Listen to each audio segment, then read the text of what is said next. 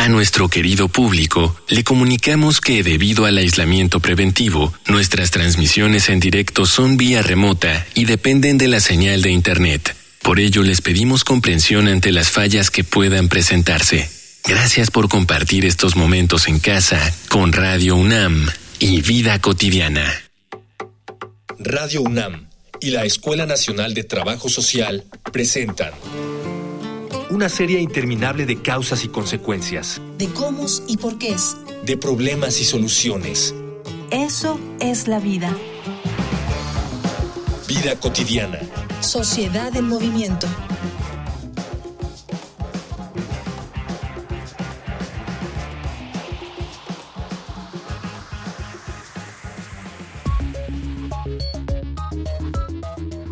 A nadie le temblaría la voz para decir que las niñas y los niños tienen derecho.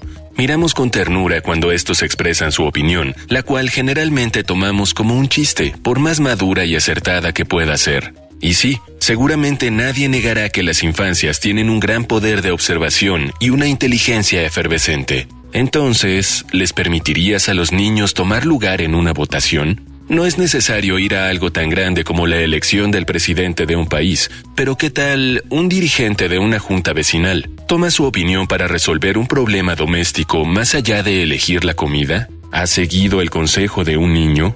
El tema sin duda es bastante polémico y da mucho material para debate, pues al mismo tiempo que aseguramos que la inteligencia de un niño es tan activa como la de un adulto, nos detenemos ante la posibilidad de darles el derecho de tener una opinión que sea igual de valiosa que la de un adulto para ciertos aspectos. Por eso es que hoy, en Vida Cotidiana, Sociedad en Movimiento y en conmemoración al Día Universal del Niño y la Niña, hablaremos sobre su derecho a la participación en las democracias con la maestra Yesenia Nava Manzano, vocal de capacitación electoral y educación cívica del Instituto Nacional Electoral. Dialogar para actuar, actuar para resolver.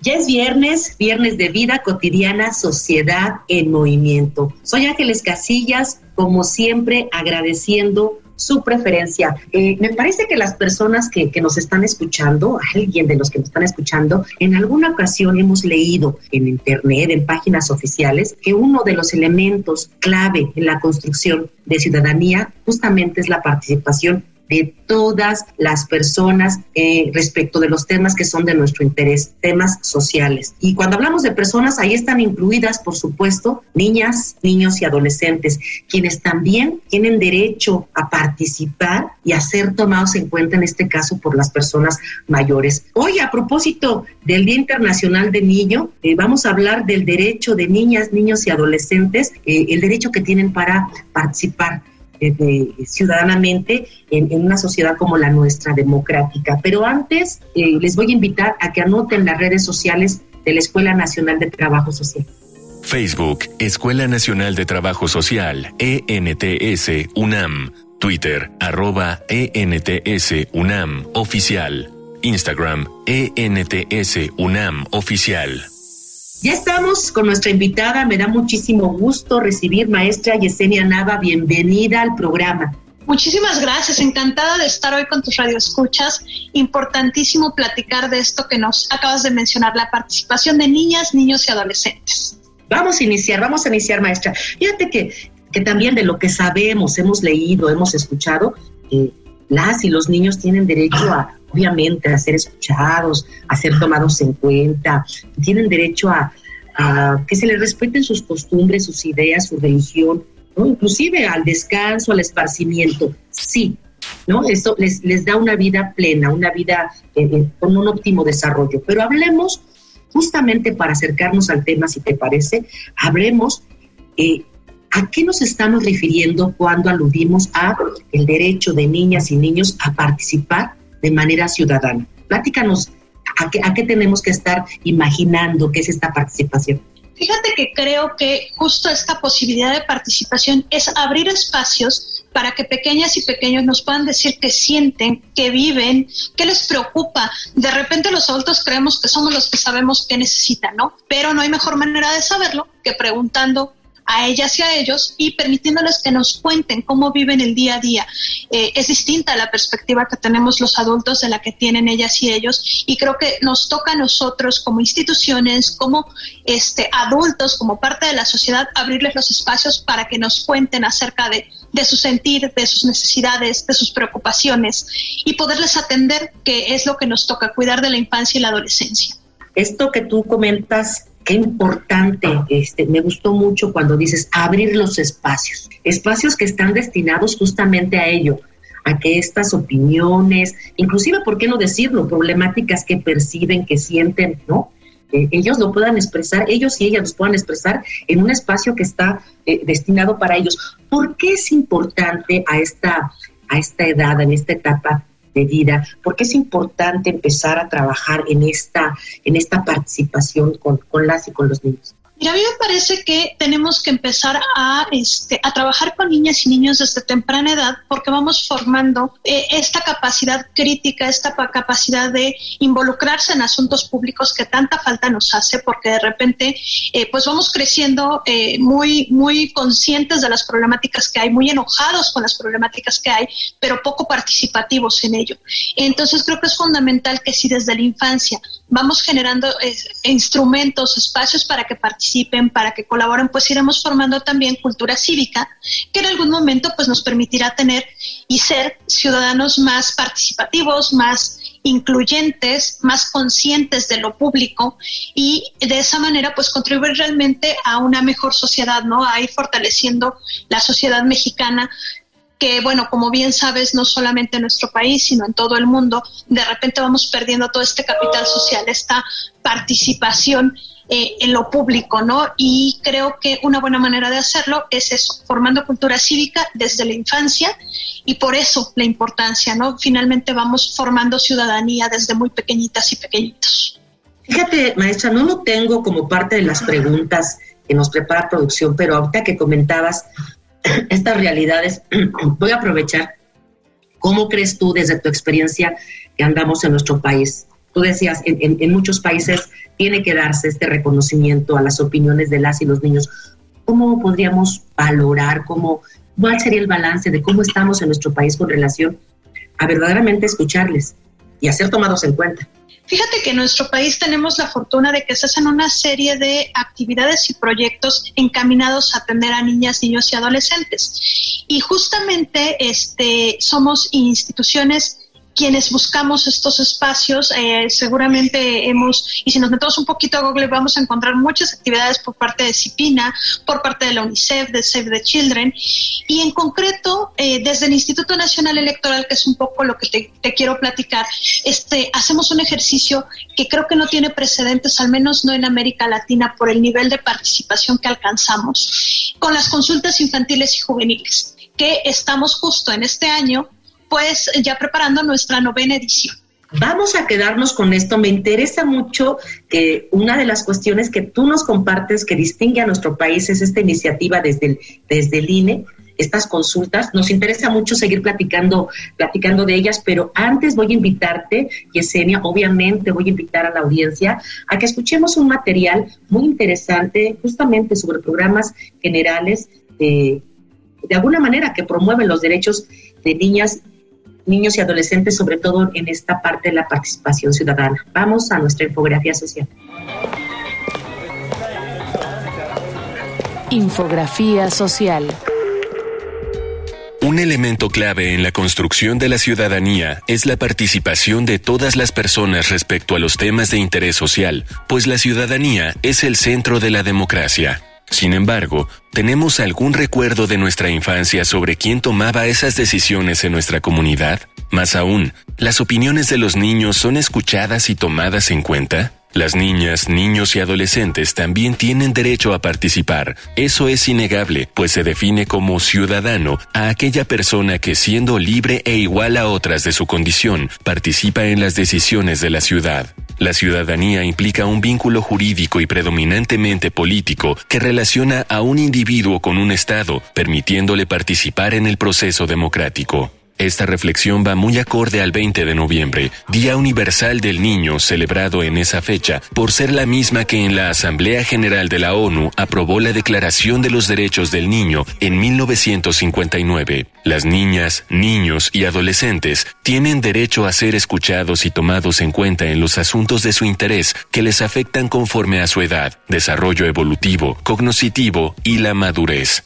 Este derecho es reconocido en la Convención sobre los Derechos del Niño, que plantea la obligación de los estados de garantizar al niño el derecho de expresar su opinión libremente en todos los asuntos que le afectan. En México, desde 2014, la Ley General de los Derechos de Niñas, Niños y Adolescentes establece el derecho a la participación de ellas y ellos en los temas que les conciernen y mandata la implementación de mecanismos que faciliten que su participación sea activa, sistemática y permanente. Sin embargo, la participación en espacios como la casa, la escuela y su comunidad aún tienen un largo camino por recorrer, ya que la encuesta nacional sobre discriminación señala que solo uno de cada dos niñas y niños menores de 12 años se sienten escuchados siempre en sus casas y escuelas, mientras que los demás consideran que solo en algunas ocasiones o nunca sus opiniones son escuchadas o tomadas en cuenta. El Instituto Nacional Electoral, como un ejercicio democrático, lleva a cabo la consulta infantil y juvenil 2021 para escuchar la voz de las niñas, niños y adolescentes con el objetivo de generar un espacio de participación y reflexión en el que ejerzan su derecho a expresarse y que sus opiniones sean tomadas en cuenta. Para esta consulta a nivel nacional se instalarán 19.517 casillas, 17.795 en espacios escolares y en la Ciudad de México habrá 1.808 casillas en espacios escolares y órganos desconcentrados del INE con todas las medidas sanitarias. Regresamos ya de nuestra infografía social. Antes de este breve corte nos platicaba nuestra invitada, la maestra Yesenia Nava, acerca de esta iniciativa. Nos comentabas, surge hace nueve años. Sí, sé que nuestro formato es muy cortito, pero si se puede, si se puede, Yesenia, ¿cómo inicia, qué, qué inspira a, a, esta, a esta consulta hace nueve años para que pueda arrancar? Claro, mira, te platico. En realidad, nuestra primera edición fue por allá de 1997. Date una idea ya cuántos años tiene, ¿no? Entonces, el instituto emite esta primera convocatoria a la consulta infantil y juvenil en 1997, buscando justo abrir espacios de participación y reflexión. En aquel entonces, las niñas y los niños votamos por nuestros derechos. Fue un primer ejercicio. Entonces, pues fue un ejercicio muy bonito porque íbamos a, este, a depositar nuestro voto, ¿no? A votar por nuestros derechos y empezaron a incluirnos eh, también en estos ejercicios justamente en el mismo año de las jornadas electorales federales. De ahí en adelante, cada tres años, con cada elección federal, en el mismo año, el INE ha organizado la consulta infantil y juvenil. Te comentaba, ya estamos ahorita organizando nuestra novena edición. En algunas ocasiones coincidió con el, el día de la jornada para adultos, entonces de repente iban los niños con el papá a acompañarlo a votar y luego el papá llevaba a los niños a votar. Y en este año en específico está diferido, tuvimos elecciones en junio, ahorita en noviembre estaremos haciendo la novena consulta infantil y juvenil y han ido evolucionando, ¿no? Desde esta primera participación votando por nuestros derechos a ir identificando temas que hoy nos colocan en traer un tema que no inventamos los adultos, un tema que niñas y niños eligieron a través de un sondeo con pequeñas y pequeños de todo el país. Entonces está bien interesante porque no solamente estamos planeando ahora una consulta infantil y juvenil pensada desde la parte adulta, sino con la participación de ellas y ellos. Ese es un muy, muy gran avance, este, que no sea esta estructura pensada desde acá, sino que sean temáticas propuestas. Antes, antes de que nos, nos compartas cómo es que rescataron estas temáticas, más o menos comparte con nuestro auditorio, Yesenia, cómo es el formato de la consulta, cuánto dura, qué tipo de, instrumento es, qué eh, a lo mejor si hay algunas áreas que se exploran, platícanos. Sí, claro. Eh, hemos tenido que hacer muchos cambios. Fíjate que el contexto de pandemia, como bien sabes, nos ha obligado a todos a Entonces, en esta ocasión tendremos una consulta infantil y juvenil en modalidad mixta. Anteriormente y en todas las ediciones este, anteriores, lo que hacíamos era establecer casillas físicas, tú ibas, votabas, llenabas en papel tu encuesta y la depositabas en una urna. En esta ocasión, precisamente para salvaguardar la salud de todas y todos, tendremos esta modalidad. Puedes votar desde un portal público que va a estar en Internet, eh, puedes ahí entrar y darnos tu opinión. En realidad no es, no es solamente este, elegir una opción, sino darnos tu opinión sobre diferentes temas como pequeño o pequeño. Y eh, también vamos a tener casillas en espacios escolares y algunas casillas en nuestras oficinas de manera fija y también tenemos unas casillas muy especiales que son bien importantes para nosotros. Les llamamos casillas itinerantes que vamos a instalar en aquellos espacios donde se atiende a niñas y niños que eh, están en alguna situación de vulnerabilidad. Te estoy hablando, por ejemplo, de casas hogar, de niñas y niños en situación de custodia. Vamos a llegar también a esos espacios porque nos interesa mucho hacer esta consulta lo más inclusiva posible y que aquellas niñas y niños que no tienen acceso a Internet desde algún dispositivo les podamos facilitar la participación. Entonces, un poquito para, para este, ir resumiendo, tendremos portal público para que todas y todos aquellos niños que no tengan casilla en su escuela puedan participar desde cualquier dispositivo con conexión a Internet. Tendremos casillas en escuelas y aquí en la Ciudad de México casi 2.000 escuelas van a tener una casilla para sus estudiantes. Y tendremos en nuestras oficinas 24 del INE y 16 del ISM, que se está sumando muy amablemente a, esta, a este proyecto, tendremos casillas fijas que cualquier niño o niño puede llegar a, este, a darnos su opinión. Y finalmente, pues estos espacios itinerantes. Así es la modalidad para, este, para esta consulta infantil y juvenil. Tres, tres eh, posibilidades, ya sea a distancia, justamente en los centros escolares y en estas, digamos, casillas especiales para otras, otro tipo de instituciones. ¿Cómo se le hace, Yesenia, para quienes están pensando en en que la, opción que decidan sea a distancia, ¿cómo, cómo saber si quien contesta la, encuesta es una niña o un niño? Sí, fíjate que este, pues es un ejercicio de participación y me parece que tenemos que dar el, voto de confianza a las niñas y niños. Entonces, por supuesto, la invitación para los papás, para las personas que les cuidamos, para los familiares que les atendemos, es eso, que les facilitemos la participación permitiéndoles expresarse. Eh, esa es la idea, es un ejercicio de participación, de confianza para las pequeñas y pequeños y por supuesto pues nos toca a nosotros como adultos fortalecer esta perspectiva y permitirles que nos digan lo que sienten, lo que piensan sin querer influir en ellos. Nuevamente pues un poco quitarnos ese, ese enfoque de adultos y permitirles expresarse.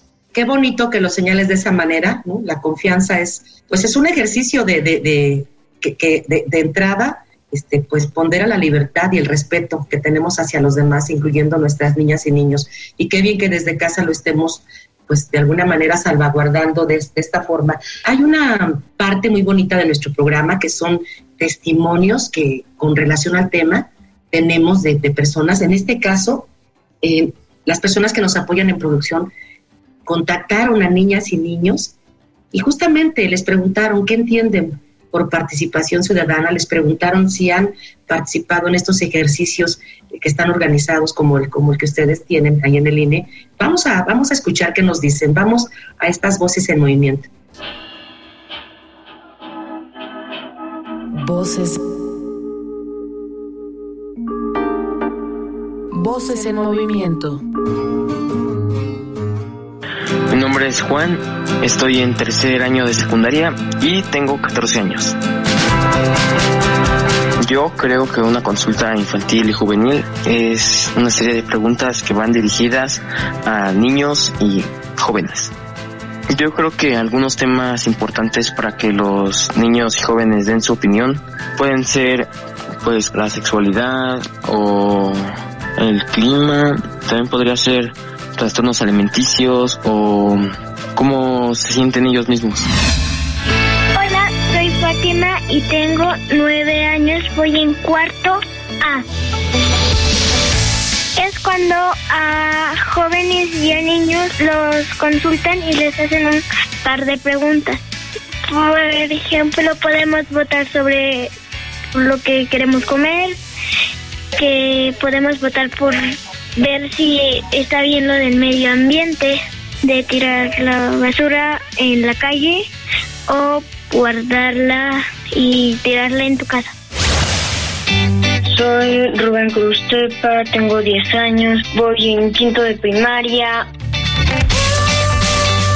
Yo creo que es donde este, personas se reúnen en un lugar para platicar de algunos temas, cosas que les gustan o no les gustan, como este lo de la escuela, qué tal les parece, si les va gustando, cómo es que aprenden, algo que les disguste, también si los maestros tienen buena actitud con los niños.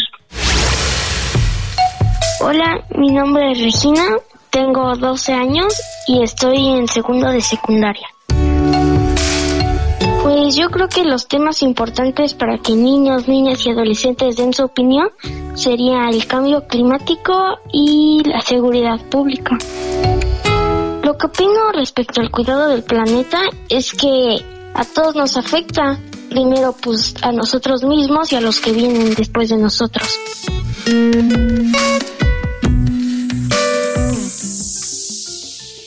Regresamos de estos interesantes testimonios eh, seguimos platicando, nos interesa mucho esta, esta modalidades que se están dando para que se puedan dar estas participaciones. ¿Cuándo tienen pensado, eh, Yesenia, eh, iniciar con la consulta? ¿Cuánto tiempo les lleva? ¿En cuánto tiempo salen los resultados? Platícanos. Sí, fíjate que en esta ocasión tenemos todo un mes para participar. Esa es una gran noticia porque uno escucha a los pequeños y de verdad le incentiva a poderles dar espacios de participación. Todo el mes de noviembre será nuestro mes de la consulta infantil y juvenil 2021. Entonces, a partir del primero de noviembre tendremos disponible el portal público y la recomendación es que eh, las pequeñas y pequeños papás revisemos si en su escuela va a haber una casilla, porque en el caso de las escuelas estarán operando las casillas el 16, 17, 18, 19 y 22 de noviembre. ¿Por qué? Porque tú sabes que el día 20 es el Día Universal de la Niña y del Niño. Entonces es una semana que se enmarca perfecto para que atendamos espacios escolares, casillas itinerantes y todo el resto del mes a, partir de esta página pública que estará disponible y también de manera permanente en nuestras oficinas. Entonces pues tenemos todo el mes de noviembre para participar.